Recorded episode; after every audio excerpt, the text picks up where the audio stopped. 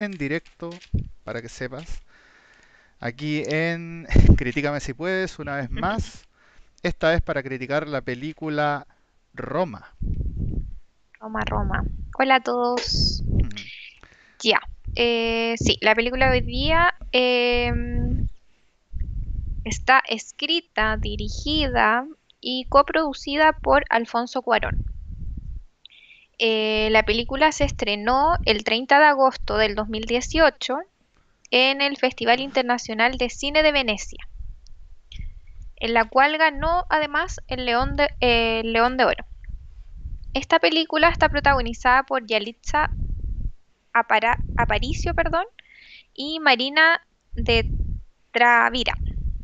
Ella era más conocida, la Yalitza, en- es muy chistoso porque al momento del casting, Ahí está eh, la está mostrando ahí, al momento del casting, eh, Yalitza no tenía eh, nada relacionado, ni estudios, ni nada con la actuación.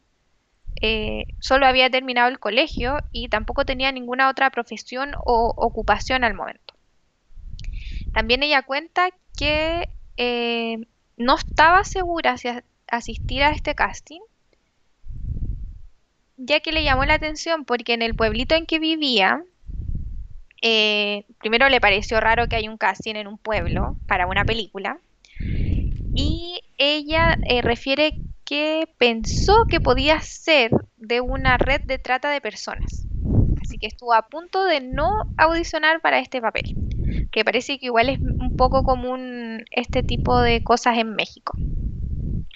También tuvo que aprender el dialecto que sale en la película que ella habla con, con su otra amiga, que es el mixteco, que no lo hablaba en ese momento y esta actriz, Nancy García, le enseñó un poco para la película.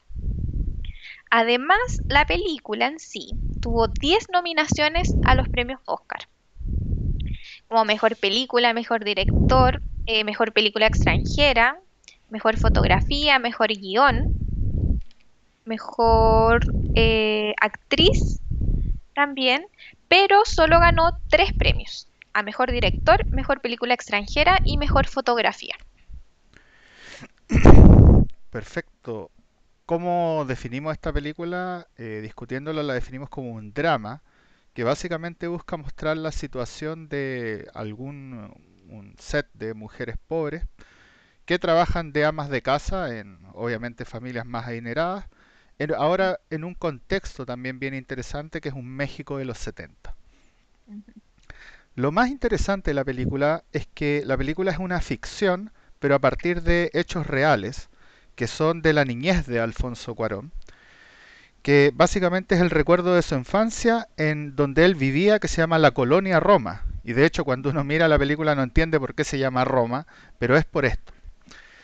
Y más aún, el personaje principal que mencionaba Toto es una interpretación de justamente eh, la trabajadora doméstica que estaba a cargo, su, básicamente su niñera. eh, y de hecho, al final de la película, literalmente hay una dedicatoria a esta señora, eh, Liva Rodríguez.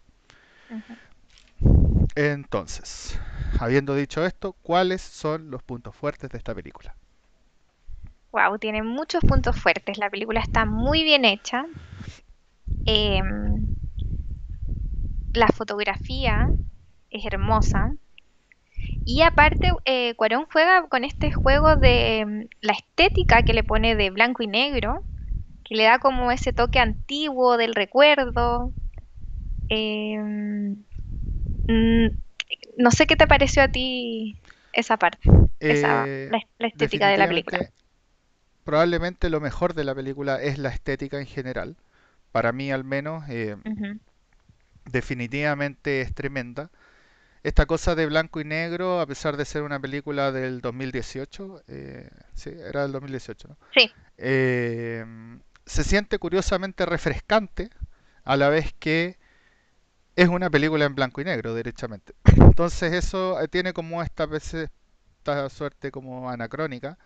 Y por otra parte, y es algo que me gustaría recalcar, yo, bueno, he tratado de aprender algo de fotografía, pero en ese sentido, de lo poco que sé, yo diría que a los 15 minutos de película yo sentía que literalmente había una cuadrícula en la película que determinaba dónde estaba absolutamente todo. O sea, es el uso, es el uso extremo de técnicas de fotografía, así como reglas eh, de los tercios y cosas de ese estilo.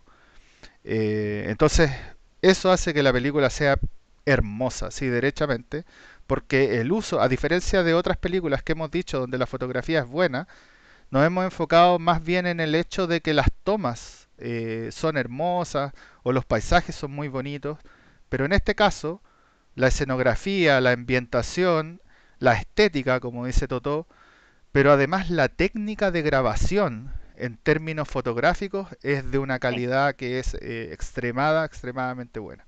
No, eh, no sorprende que haya ganado una a mejor fotografía. ¿sí? Sí. Una fotografía que de hecho hizo él, por si acaso. Eh, estuvo a cargo directamente de él, no es de un director fotográfico aparte. Y de hecho, si lo pensamos, por ejemplo, Cuarón además tiene otra película que me gustaría destacar en ese sentido, que es, Gravi, que es Gravedad. Sí.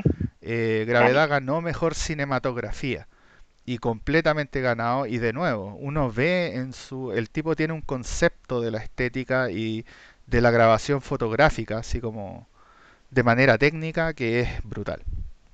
Ahora, eh, la historia en sí misma como drama es bien bueno, es bien bueno, pero aquí ya me gustaría pasar un poco a los puntos débiles, pero yo diría que no es lo mejor. Eh, es una película que es difícil saber si producto de que las amas de casa, digamos, o las niñeras de la, la gente mi- eh, con mucho adinerada en México Mm, era muy retraída o no hablaba o no sé qué, pero pero los personajes son como, como que siempre están con miedo, siempre están así y claro, tal vez es un elemento de la película, tal vez es como él veía a su niñera, digamos. Eh, pero eso también genera en la película que de alguna manera los personajes que son los más relevantes no parezcan que están eh, bien trabajados. Sí, al menos en mi claro, apreciación. sí.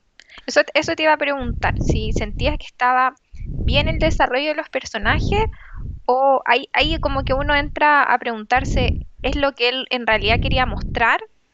¿Cachai? Que es, es esto de la relación familiar que uno dice, sí, la, la, la empleada doméstica es alguien más de la familia, pero después tú te das cuenta que con ciertos tratos o con ciertas cosas no es alguien más o no es tan cercana a la familia en sí.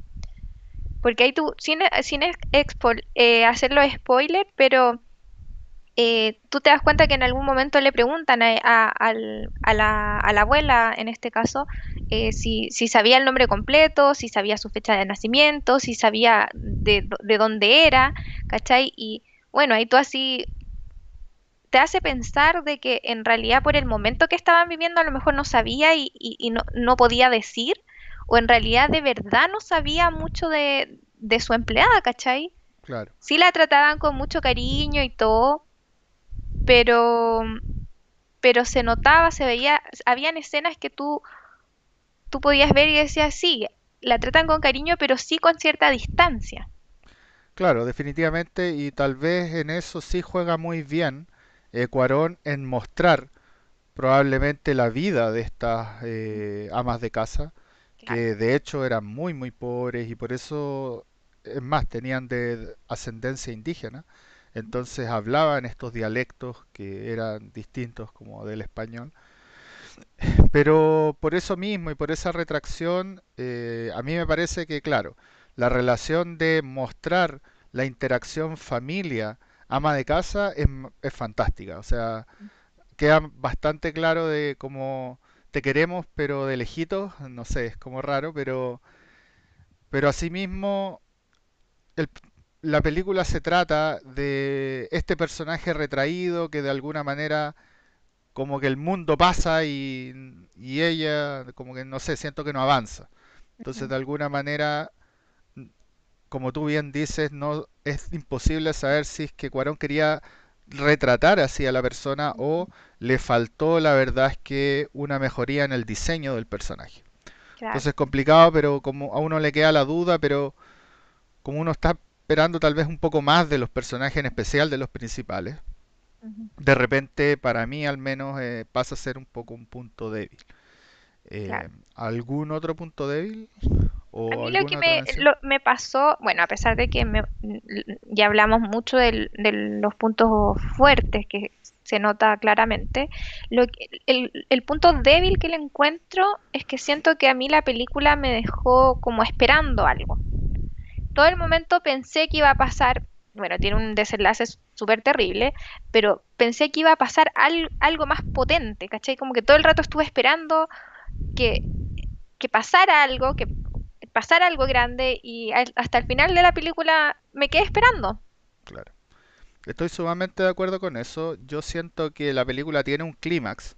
Tiene así como desarrollo, clímax, desenlace, pero por cómo está mostrado, el clímax pareciera como parte de cualquier cosa. Entonces uno espera, tal vez uno espera demasiado, no se espera así como un gran clímax y un desenlace, como una historia como más común y silvestre. Pero Cuarón no lo hace, simplemente muestra algo que es un gran clímax, o sea, algo que en cualquier otra situación debió haber sido un gran clímax. Sin embargo, por la forma en que él quiso mostrar toda esa como escenografía, es como que es nada. Y al final la película eh, termina, ahí a mí también, me termina dejo, o me terminó dejando como con un gusto a poco, así como, mm, bueno, como que se terminó, así Claro, ya se terminó. Eso es muy eh, raro.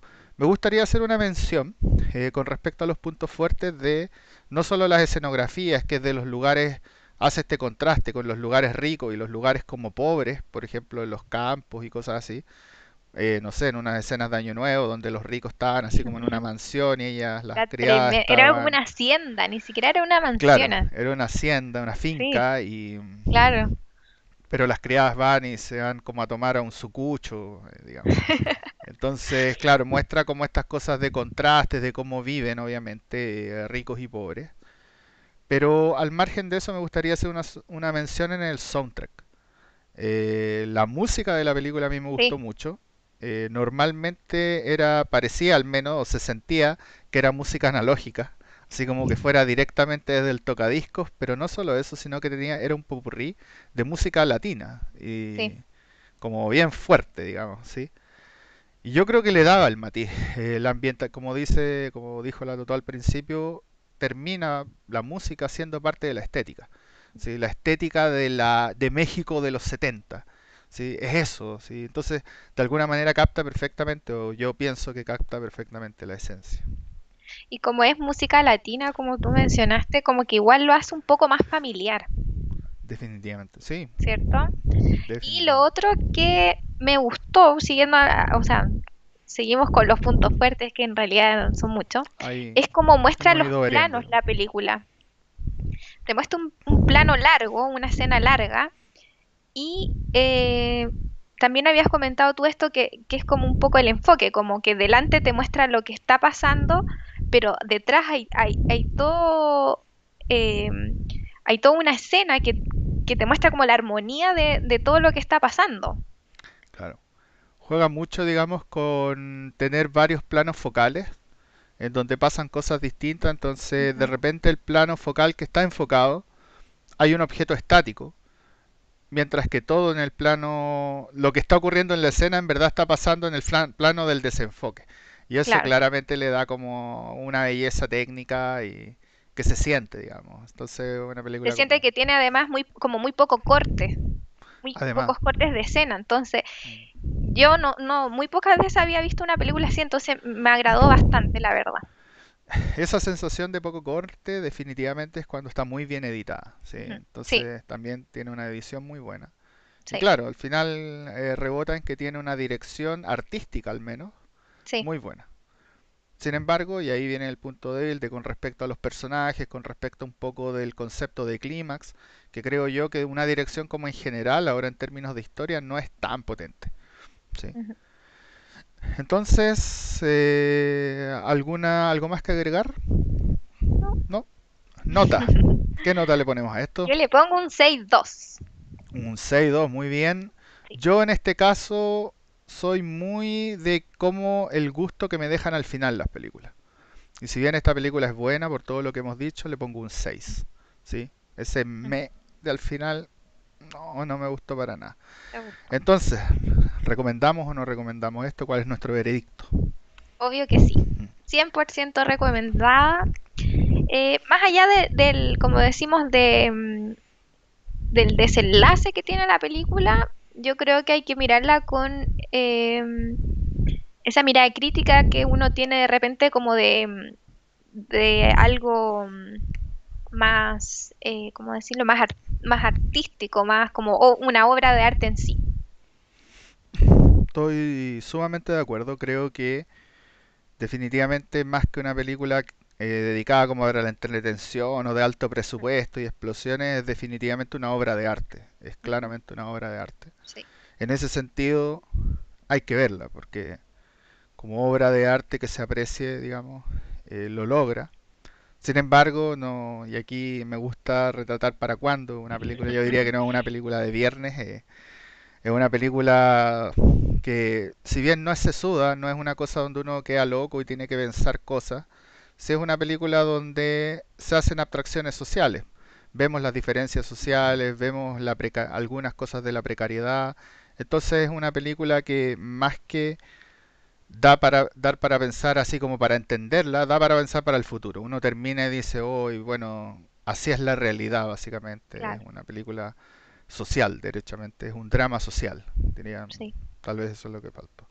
Entonces es más bien eh, una película, no sé, de tarde, cuando uno está tranquilo y está dispuesto también a ver algo de, de crítica social. Uno, digamos que para ver algo como eso se tiene como que sentar y sabe que es eh, una inversión de tiempo, ¿sí? Entonces, efectivamente, eh, recomendadísima la película con un 6-1 de promedio. Y nuestra próxima película vendría Vendría siendo Baby Driver. Baby Driver, muy bien. Sí. Eh, con la Toto estábamos muy, muy fifi, eh, muy con el dedito arriba, ver si me ven la cámara, así que decidimos ahora ir por algo más comercial, una película más de acción, vamos a ver cómo nos va. Y con esto entonces nos vemos la próxima semana en... Un, dos, tres. Critícame si puedes. Ah, cada vez nos sale mejor, hay que aceptarlo. Muchas gracias y hasta luego. Chao.